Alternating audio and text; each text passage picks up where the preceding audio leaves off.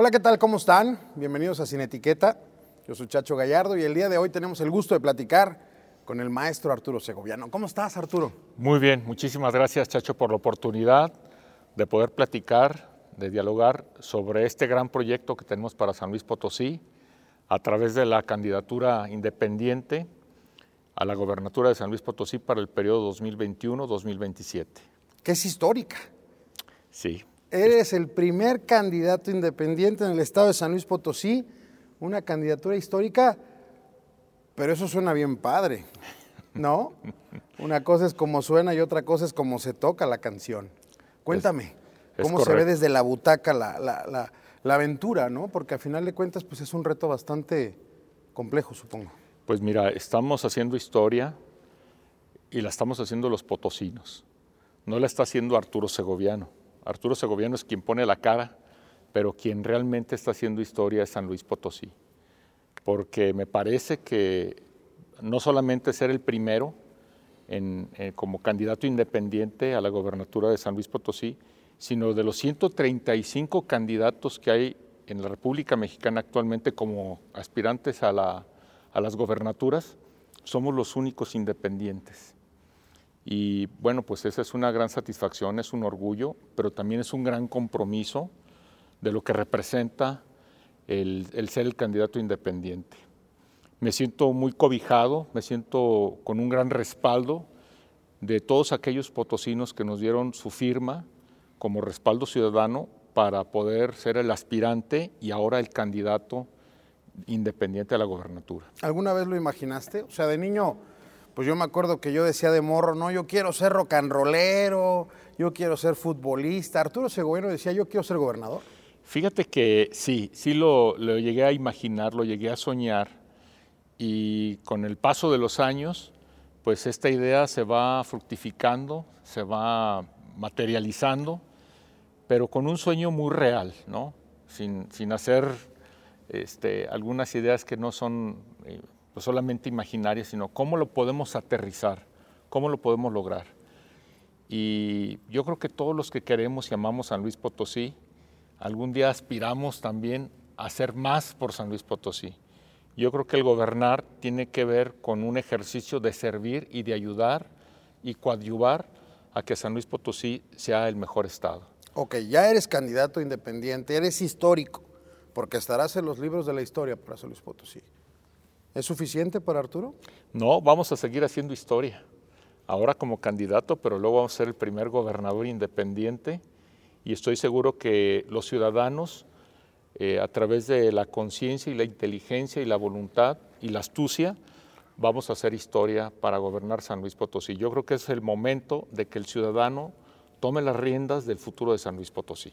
¿Qué tiene que sacrificar Arturo? Seguramente eh, dentro de esta parte del caminar es difícil compaginar el tema de los niños, de las niñas, ¿no? de la mascota, naturalmente de la pareja de vida, de esa gran compañera, del fútbol, ¿no? de la cocina, del viajar. Es una friega. Sí, sí, sí es un sacrificio, eh, pero que también desde el principio lo hemos platicado, yo en la familia lo he platicado con mi esposa, con mis hijas, ellas me acompañan en el proceso, estamos con la misma ilusión, con la misma intención, en el mismo afán de que lo estamos haciendo por San Luis Potosí, que hay un bien superior, que tenemos que pensar que San Luis Potosí tiene que ser el gran protagonista, que vale la pena ese esfuerzo, ese sacrificio, pues a lo mejor de dejar de ver a los amigos, ya no los vemos con tanta frecuencia, este, a lo mejor la convivencia familiar. Oye, ahora ves amigos que ni conocías. Sí, algunos ya regresaron.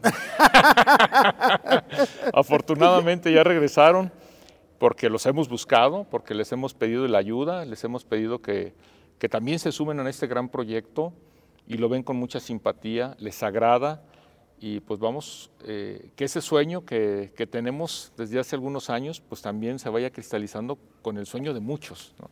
¿Eres idealista? totalmente, desde niño. Pero creo que los, los ideales los tenemos que ir aterrizando.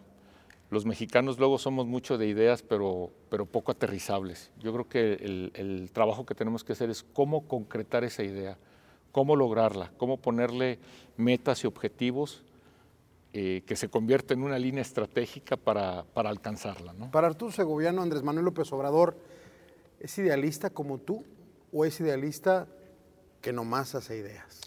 Yo creo que cada quien tiene sus sueños, sus ilusiones, sus afanes, ¿no?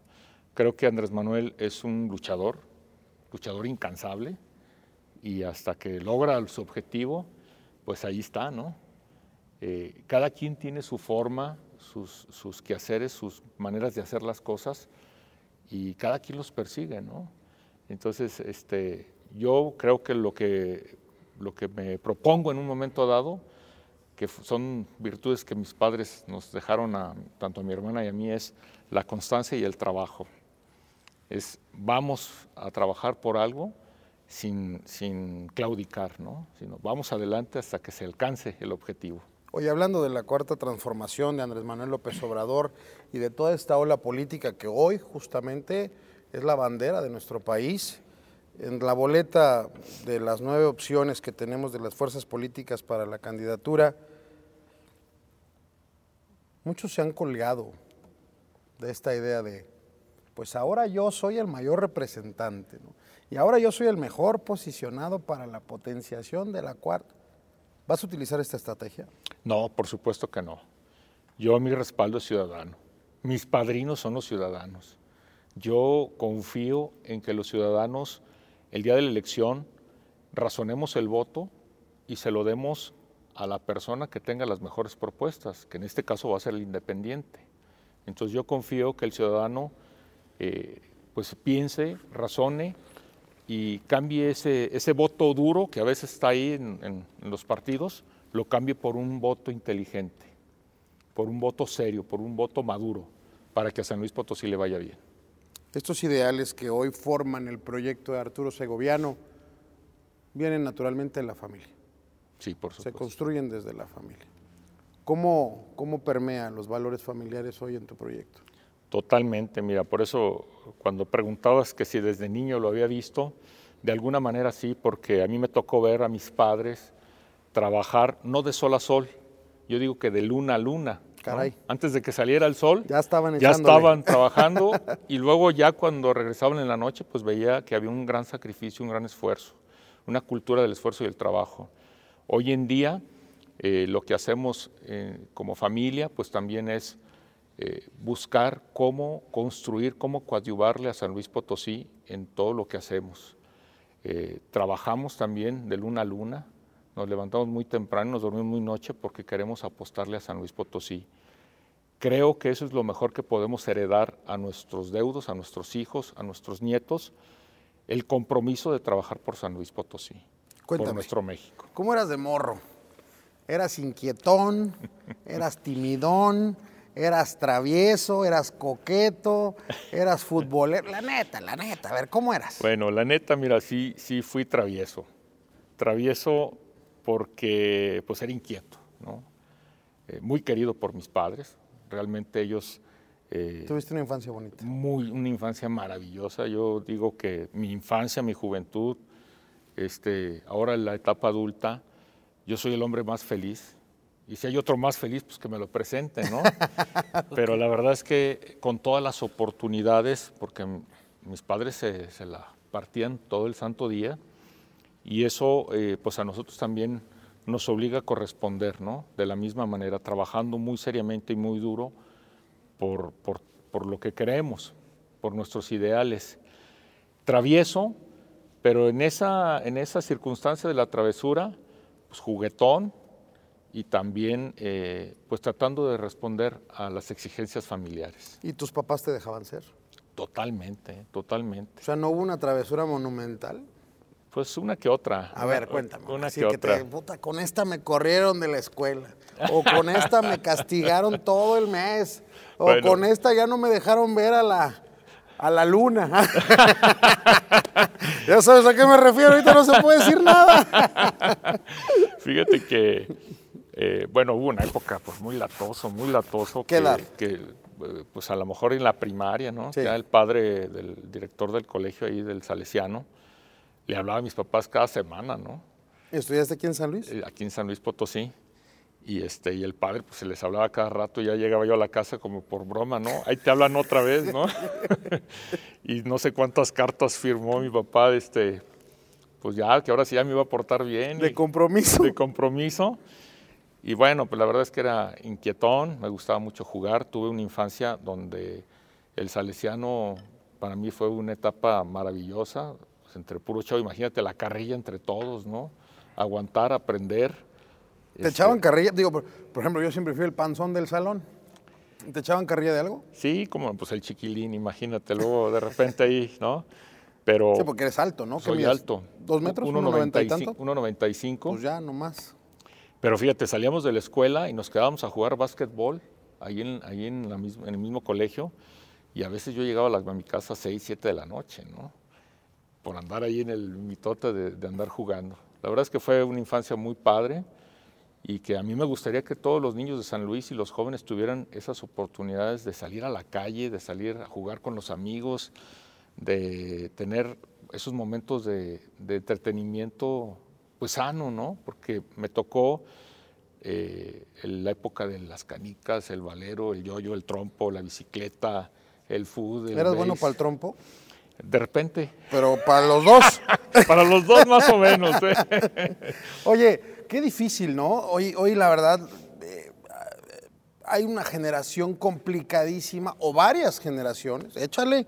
Salud. Salud. Salud, salud, salud, salud, de una vez, salud por ustedes. Yo creo que hoy más que nunca hay una generación o varias generaciones complicadas, ¿no? ¿Cómo, cómo pretendes abordar el esquema de convencer a esta generación, que tú sabes a cuál me refiero. Sí. A través de un esquema que se define pues prácticamente por un proyecto que tú has desarrollado desde ti, sí, permeado con mucha gente, pero que hoy eres tú y que no se cuelga a lo mejor de un redes sociales progresistas, no, de un Fuerza por México que tiene esta ideología del, de la identidad por, el, por la República Mexicana. O sea, ¿cuál es la bandera? ¿Cuál es ese insight? ¿Cuál es ese highlight que va a presentar Arturo Segoviano para poder jalar, para hacer ese match, ese engagement con los chavitos, con la banda, con la raza, que hoy es tan exigente y tan dura para poder brindar el voto? Pues mira, yo creo que lo primero que tenemos que hacer, entender, ver, despertar en esa conciencia ciudadana, pues que hay una corresponsabilidad de lo que sucede, no solamente en San Luis, sino en todo el país, de que no podemos dejar que otros tomen nuestras decisiones. Creo que los que dejamos de ir a votar o los que dejaron de ir a votar, como los que votaron en la última elección, somos corresponsables de lo que sucede. Creo que hoy en día es muy fácil denostar, criticar a lo que hace el gobierno municipal, estatal, federal, pero yo hace un par de años me propuse y dije, ya no voy a criticar, mejor voy a actuar. Y en ese entendido he ido sumando gente, se ha ido sumando en este proyecto eh, con esa corresponsabilidad de decir, ya basta, mejor vamos a hacer algo. Y los jóvenes eh, que tienen ahora la oportunidad de votar, los nuevos votantes y los que ya no estamos tan jovencitos, pero tenemos el corazón joven. De niños, claro. De niños todavía tenemos esa corresponsabilidad de decir, oye, vamos a construir un mejor San Luis Potosí que tenga las condiciones para vivir como se debe de vivir plenamente, que eh, nuestro entorno pueda cambiar. San Luis Potosí tiene todo, todo para ser el gran protagonista del centro del país y el referente a nivel nacional.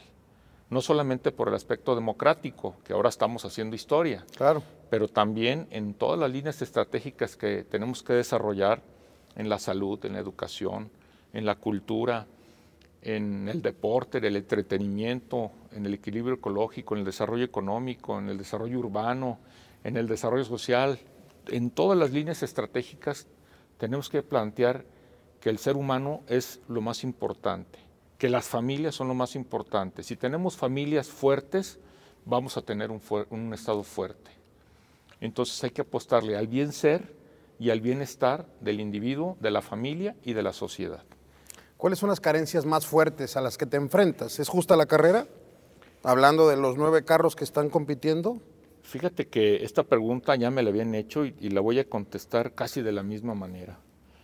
Creo que si, si hay, este, no, hay un, no hay un piso parejo, ¿verdad? O sea, es cuesta arriba, es, es distinto, es más complicado, porque no tenemos la prerrogativa, no tenemos el presupuesto que reciben los otros partidos, no tenemos la estructura que hay. Pero nuestro principal capital, nuestro principal eh, tesoro es el ciudadano el ciudadano que ya está cansado, que está harto de lo que sucede eh, en San Luis Potosí y en el México, ¿no? Porque ve que los partidos políticos están ensimismados en sus cómo, cómo, colocar sus fichas, pero están descuidando a la ciudadanía. En cambio, en nuestro proyecto, lo más importante es el ciudadano. ¿Cómo vamos de la mano con el ciudadano en su problemática, en sus carencias, en sus necesidades y además cómo la vamos a resolver. Entonces ahí tenemos el gran reto, pero también es nuestro gran capital. A ver, Arturo, hablando un poquito del tema del piso parejo. A los partidos políticos se les pide el 3% para mantener el registro. Y a ti se te pide el 2% de la votación total. Tomando en cuenta que en el 2018, si no me equivoco, votaron 1.066.000 personas, tú juntaste cuarenta y tantas mil firmas. Nosotros mandamos 55 mil. 55 mil firmas. A los partidos se les exige menos de 32 mil firmas.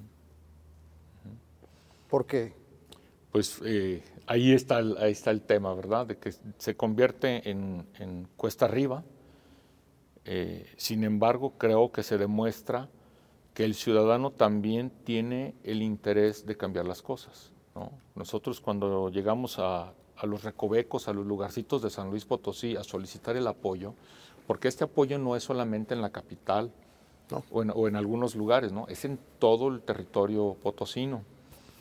Y cuando llegábamos a los lugares a, solicitar el apoyo, lo primero que decían, qué bueno que hay una cara nueva, qué bueno que hay alguien que se identifica con nosotros, ¿no? Porque los partidos políticos ya se olvidaron de nosotros. Vienen cada seis años por un voto y luego se olvidan de las promesas de campaña.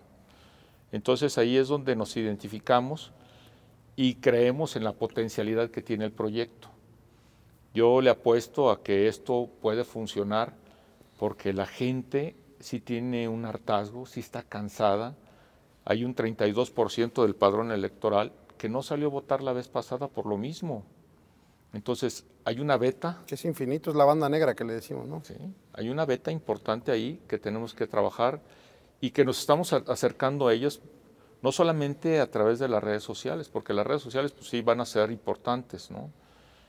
el mensaje y el contenido del mensaje creo que se va a convertir en algo mucho más importante para identificarnos. ¿Has trabajado estructura de redes sociales? Sí, las hemos trabajado, nos sentimos este, muy apegados al, ciudadano en sus necesidades, en sus eh, situaciones muy particulares y no es que tratemos de resolverlas en este momento, porque pues como independiente estamos trabajando para construir el proyecto, pero seguramente todo lo que nos dicen se va a cumplir porque tenemos 10 líneas estratégicas de desarrollo y en cada petición, en cada solicitud, en cada acercamiento con el ciudadano, lo vamos anexando a esos grandes proyectos. El Bronco recargó el, prácticamente el 88-90% de su estrategia en la parte digital.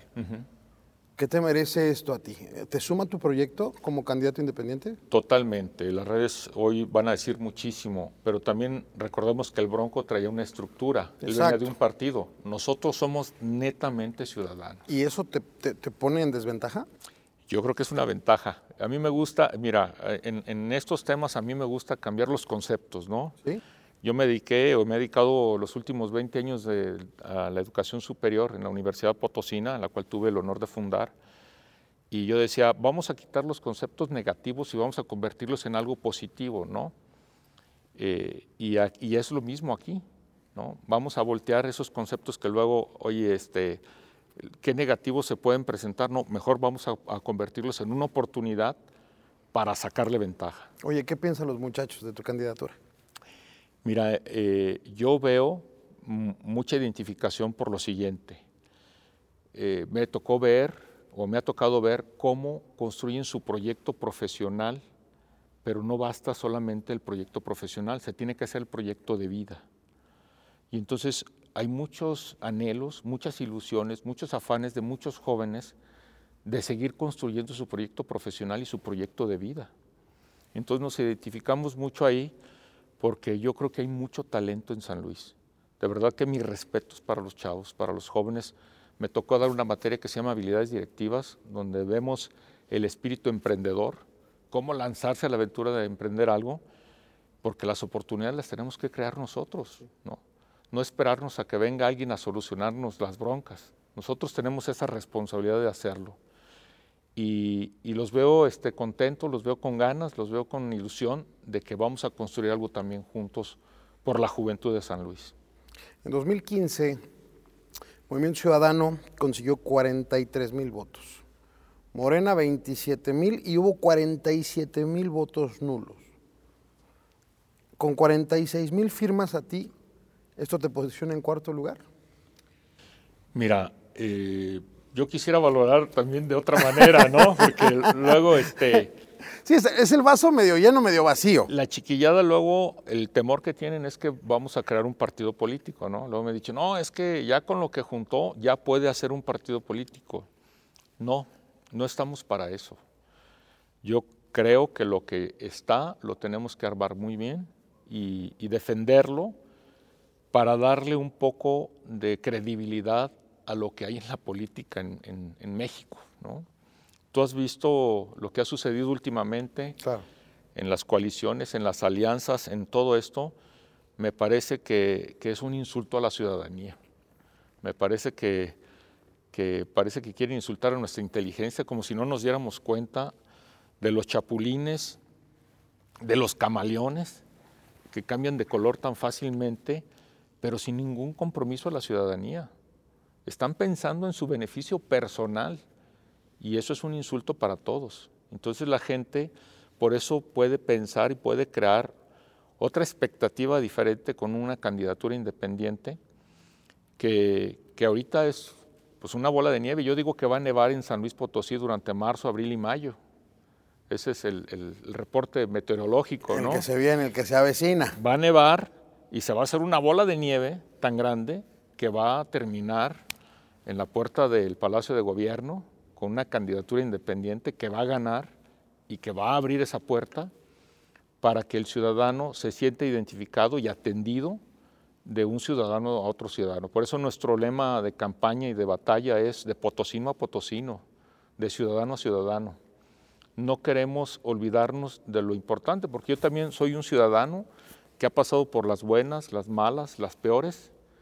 Eh, me ha tocado emprender empresas, tener empresas, emprenderlas. Yo sé lo que es eh, contratar gente, pagar un sueldo, un salario, pagar los impuestos y luego ver que esos impuestos no están aplicados correctamente en las necesidades de la ciudadanía. Creo que es el momento que el ciudadano, a través de las mesas ciudadanas, se incorpore y hagamos un proyecto de largo plazo.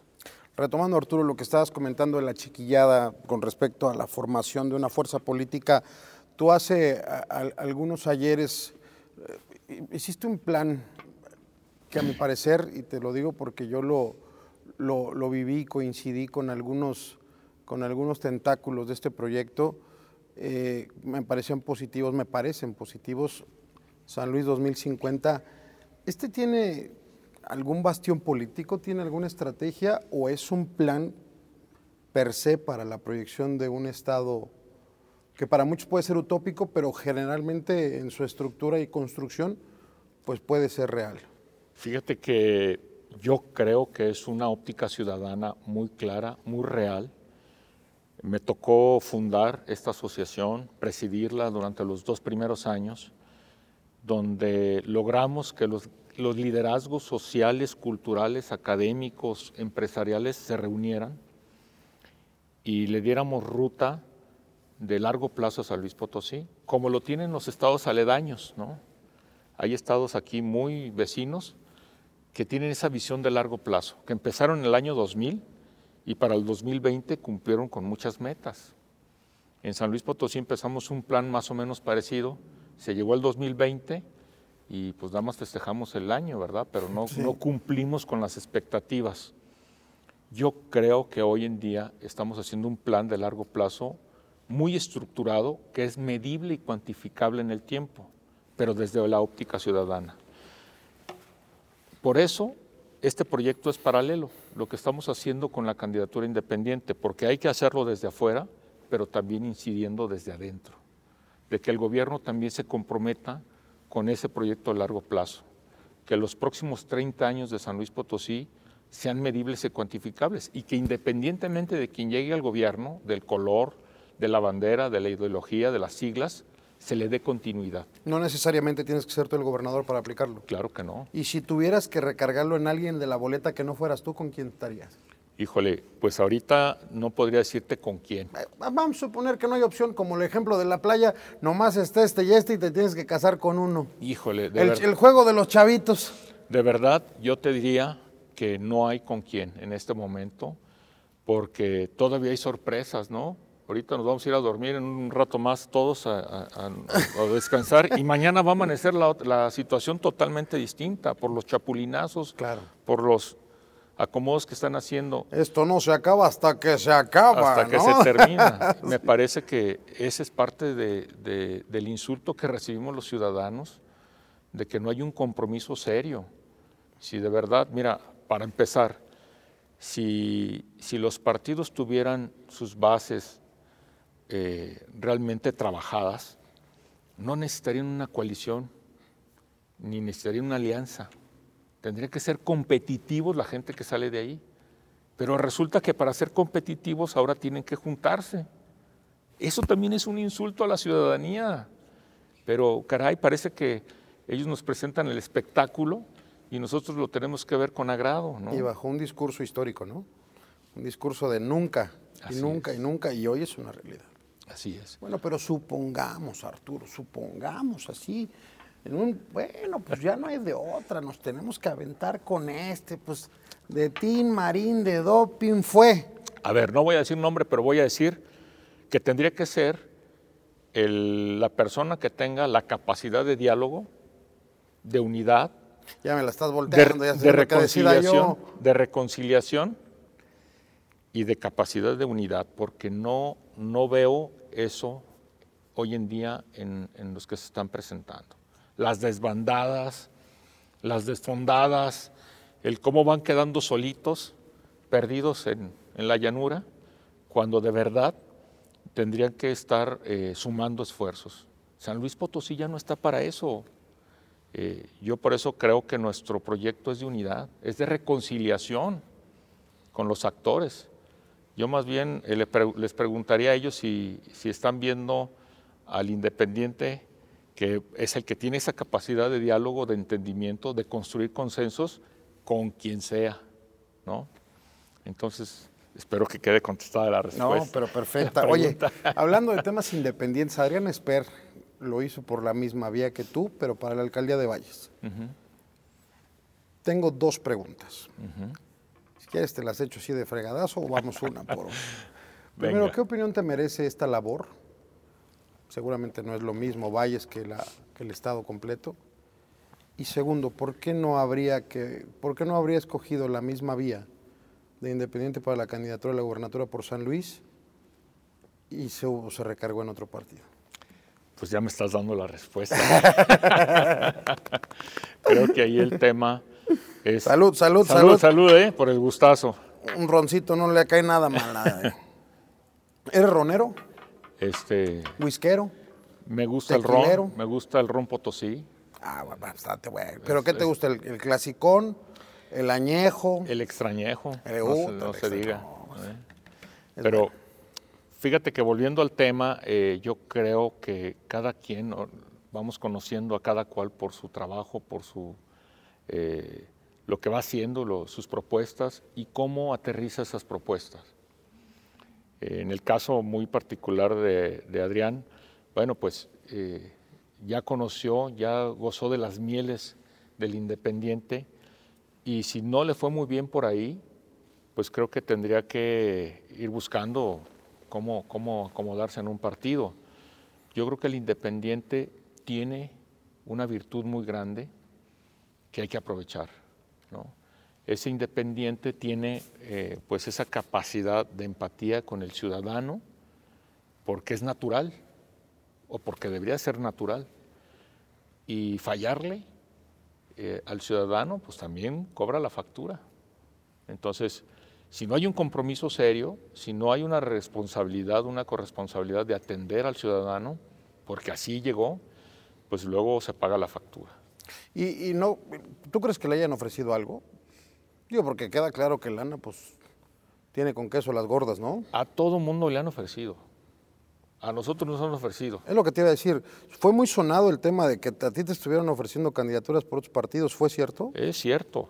¿Y, ¿Y por qué no aceptaste? Por el tema de la falta de congruencia, ¿no? Yo me mantuve en este tema del independiente y yo le decía, súmense ustedes. ¿Qué partidos te buscaron? Eh, pues hay de todos colores y sabores. ¿eh? Pues, échate una, un colorcillo, así, un, un, naranjito, un verdecito, un este, azulito. Mira, nos buscaron tanto Morena como redes sociales, eh, como Nueva Alianza, digo, pues, por mencionar algunos. Claro. Sí hubo acercamientos, pero siguen acartonados en el mismo tema, ¿no? Este, van por sus fichas y por acomodar sus posiciones, por lograr su plurinominal, para que se mantengan otros tres añitos. Y yo decía, no, pues no, no, no puedo empeñar el Estado así, no se vale. No le puedo defraudar yo a la gente que nos ha dado la confianza, este, correspondiendo pues en, un juego político que ya estamos cansados. ¿no? Entonces vamos, vamos para la creación de un, nuevo, de un nuevo proyecto político. Hace algunos días eh, se hizo, bueno, más bien ya tiene un ratito, hiciste una entrevista ahí en Nación 321 donde decías que, que el gobernador, que Juan Manuel Carreras era un gran negociador. ¿Fue nomás al tanteo? No, no, lo digo en serio. Lo digo en serio. Yo creo que Juan Manuel le ha tocado eh, un momento difícil eh, muy contrastante, sin escudar nada, ¿verdad? Porque creo que el tema de la pandemia, eh, el freno que hubo para el desarrollo económico, y sin embargo San Luis pues sigue siendo eh, protagonista en muchos temas, ¿no? Incluso fue la gestión de Conago, ¿no? Claro.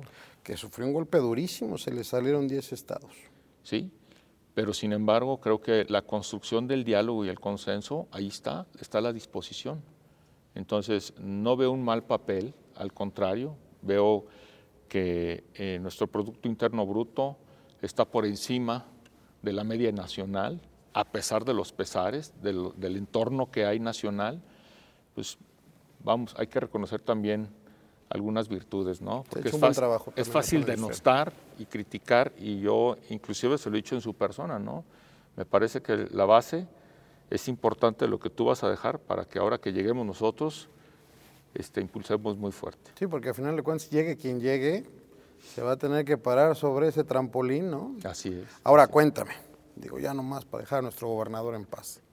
Es muy sonado el caso de Mónica Elena Rangel, ¿no? se, se, dice, hablando de este tema del gran negociador que ha sido el gobernador, que es una negociación el haber impuesto, esa es la palabra o el adjetivo que utilizan para la candidatura hoy ya de la gobernatura por Morena de Mónica, o la de la doctora Mónica Rangel. ¿Fue una negociación? Pues mira, eh, no puedo saberlo a ciencia cierta. Lo que puedo saber es lo que se escucha, lo que se dice por ahí en los medios, lo que los medios nos comparten. Pero luego a veces se dicen cosas que pueden o no ser reales. Claro. Eh, dependerá la seriedad del medio, Totalmente. De lo que el medio realmente está informando con esa veracidad, con esa postura real de lo que hay un soporte de la información, ¿no? Eh, yo creo que el gobernador tiene que ver cómo en un futuro eh, a San Luis Potosí le tiene que ir bien, ¿no? Y si acomoda una o dos o tres fichas por ahí, pues es parte de la astucia, ¿no? Parte de su estrategia y parte de la estrategia que le tiene que heredar a San Luis Potosí. Entonces, no sé si se llame Mónica o se llame de otra forma o de otro nombre, pero pues tiene que apostar también por el futuro de San Luis. ¿Tienes alguna postura? ¿Derecha? ¿Izquierda? medio lateral, centro, portero, técnico, rudo, América, Chivas. Goleador profesional. Eso. este, yo creo que soy centro. Eres centro. Soy centro. Si me cargara a la izquierda, tendría que ser una izquierda moderada, donde obviamente tenemos que pensar en que el desarrollo social es importante, pero reactivando la economía, impulsando a los empresarios para que también detonen y que se logre el equilibrio con el desarrollo económico y el desarrollo social, ¿no? Pero creo que soy más de postura centro. ¿Cuál es tu pasión en la vida? Híjole, pues... Pero pasión, pasión, pasión fuera de la parte política. Así que ah, me encanta levantarme en calzones, abrir mis cortinas y gritar, buenos días, San Luis. ¿Qué, ¿Qué, te disfruta, Arturo? Porque Luego te voy a decir una cosa, parecen superhombres o supermujeres, porque en serio lo son, además de todo. O sea, parece que sus 24 horas son 70 y 10. ¿Qué hace Arturo en este disfrute, en este me encanta esto? Mira, eh, tengo varias pasiones, entre ellas pues la familia, mi esposa, mis hijas, la convivencia familiar, la recreación familiar. Yo me siento súper contento cuando llego a mi casa y pues estoy con la familia. Esa es una de las grandes pasiones, el llegar y gozar la paz familiar es, es el tesoro mayor que puede tener un ser humano. Eh, me gusta un poco también eh, la recreación en la lectura, me gusta la novela histórica. Eh, soy picado para la lectura, pero a veces no hay mucho tiempo, procuro pero sí es, es una de mis pasiones. Eh, tengo por ahí un par de mascotitas, bueno, son tres, tres perritos que tenemos y dos de ellos eh, me gusta salir con ellos a caminar. Dos. Son tres, pero realmente salgo con dos porque uno es de casita de dentro y los otros dos son de afuera. El otro si sale lo pisan, ¿no? Los chiquitos. Exactamente. Y los dos otros dos son más salvajes, ¿no? Ok. Entonces, este, pues es lo que me gusta hacer. Yo soy una persona pues, común y corriente, ¿no? Que disfruta mucho su casa, que disfruta mucho su familia, que disfruta mucho a los amigos en las oportunidades que tenemos de convivir y del trabajo. Una de mis grandes pasiones pues es la educación, el acercarme con los jóvenes. Eh, alguien, algún amigo de la universidad me decía, ¿te gustó tanto la etapa de la universidad que pusiste una, verdad? Le digo, casi, casi por eso, porque creo que en el tema universitario hay que hacer mucho tenemos que alentar mucho la matrícula para que los chicos continúen con un proyecto profesional.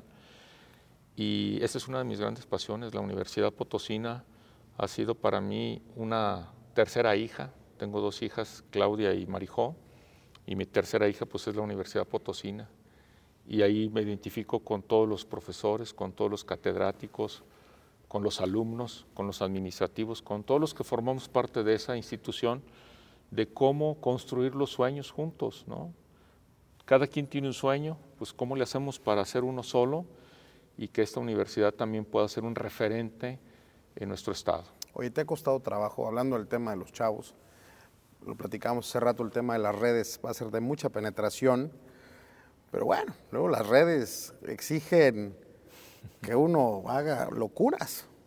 Y yo encuentro una personalidad bastante sobria, una persona muy educada, con, mucho, con mucho respeto y, de repente las redes pues son muy dinámicas, ¿no? Entonces, y hoy por hoy, pues bueno, este es un gran esfuerzo de contenido para un público digital que estamos desarrollando justamente. ¿Cómo, ¿Cómo emprendes este reto, no? Porque es, creo yo, muy complicado. Mira, yo creo ¿Te gusta salir en la pantalla? Sí, no, no, no me disgusta, ¿eh? no soy mucho de reflectores, pero me gusta porque es un acercamiento. Y yo creo que el grupo que tenemos, el equipo que está atrás, que es muy inteligente, es muy vivaz, es muy aventado, va a encontrar la línea exacta para llegar a cada uno de los eh, sectores y a cada uno de los lugares que tenemos que llegar para que la gente nos escuche y nos entienda, valore el proyecto y se sume. Ya para cerrar, con esta pregunta culminamos el programa. Sin etiqueta, dinos algo que no sepamos. tú puedes elegir lo que tú quieras, sin ninguna etiqueta. Dinos algo, lo que tú quieras, que no sepamos. No necesariamente tiene que ser de ti. Muy bien. Algo que no sepamos. Pues mira, yo creo que algo que, que ni yo sé, que nadie sabemos hasta dónde va a crecer esta ola, ¿no? Hasta dónde va a llegar. Eh, confío en que va a llegar muy lejos, pero no sabemos. Eh, si nos ponemos a pensar un poquito en lo que pasó en los países del norte de África, precisamente con la conexión de, todos los medios digitales, el derrocamiento de, todos esos poderes que existían, pues fue de la noche a la mañana. Fue un llamado ciudadano, de un ciudadano a otro ciudadano, donde le mandaba un mensaje donde le decía, oye, tenemos que cambiar este régimen, tenemos que derrocarlo, pero inteligentemente. Yo creo que no sabemos hasta dónde va a llegar esto. Y le apuesto a que el ciudadano hoy en día tampoco no sabemos la, nuestra capacidad hasta dónde podemos llegar. Yo digo que vamos a llegar lejísimos, lejísimos porque vamos a hacer un proyecto con inteligencia, con voluntad y con astucia. Inteligencia porque vamos a razonar el voto. Voluntad porque vamos a ir a ejercer nuestro derecho de votar y en este caso también de ser votado, pero con astucia porque vamos a utilizar todos estos medios que existen alrededor para nuestro favor. Eh, creo, creo en esto que no nos, no nos sabemos todavía qué va a suceder, pero estoy confiado en que va a ser algo muy grande para San Luis Potosí y va a ser un referente a nivel nacional para construir otro país. Tendremos oportunidad de platicar nuevamente, querido Arturo. Muchas gracias. Por supuesto, agradezco muchísimo. Te agradecemos a ti el tiempo y sobre todo esta amabilidad. No, hombre, al contrario. Y gracias por el roncito y por la oportunidad de poder platicar con todos. Ojalá sean muchos los que se vengan. Ya está. ¿Va a ser gobernador? claro.